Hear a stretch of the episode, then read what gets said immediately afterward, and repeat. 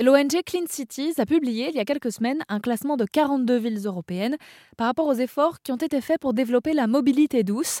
Sylvain Delaverne, coordinateur France de l'ONG, était alors au micro d'Airzen Radio. Puisque là, on sort un classement européen euh, de 42 villes européennes euh, et on en a 4 françaises dedans euh, à, des niveaux très différents. Paris, qui est plutôt très bien classé, Lyon, qui a fait d'énormes progrès sur les investissements, sur la mobilité électrique et partagée, notamment les vélos libre-service. Et Marseille, par exemple, qui est Lyon aura donc fait de gros euh, progrès ces dernières années en termes de mobilité douce. Alors pour les constater, j'ai contacté Kervin Castanola.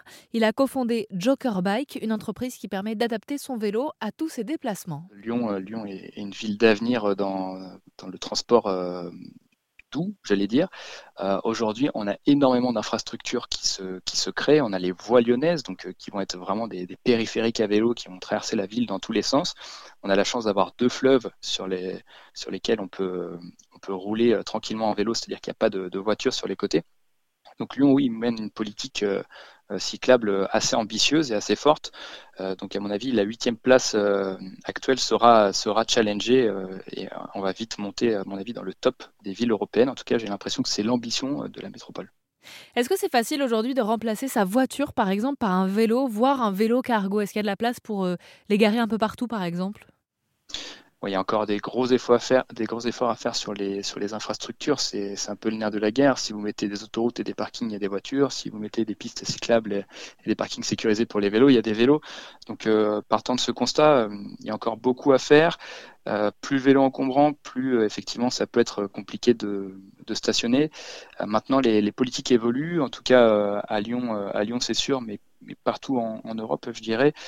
les, les abris sécurisés euh, se, développe et je pense que c'est une des clés d'utilisation du vélo. C'est-à-dire que si vous n'avez pas de manière sécurisée de le, stationner, ça va être dur de développer le vélo. Euh, comment vous l'imaginez, vous, ce, marché euh, dans quelques années, ou même l'utilisation du vélo, comment vous l'imaginez évoluer? Je pense qu'on peut euh, regarder ce qui s'est passé euh, et ce qui se passe dans les, pays du Nord, euh, les, Pays-Bas en, premier lieu, le Danemark, l'Allemagne, qui sont des marchés matures au niveau des, du vélo. c'est souvent des marchés où le vélo n'est pas opposé à la voiture, mais plutôt complémentaire. On le voit là-bas en tout cas. Il y, a un vrai écosystème vélo, il y a des vraies infrastructures vélo pour le vélo du quotidien. Ça n'empêche pas d'avoir d'autres véhicules peut-être plus imposants pour le week-end, pour la distance plus longue, etc. Donc euh, oui, le vélo va prendre une part significative des transports, euh, je pense, quotidiens. Euh, en tout cas, les jours de semaine, j'en ai, j'en ai aucun doute.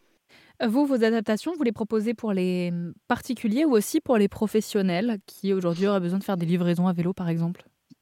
Le, marché des professionnels est, vraiment un marché d'avenir.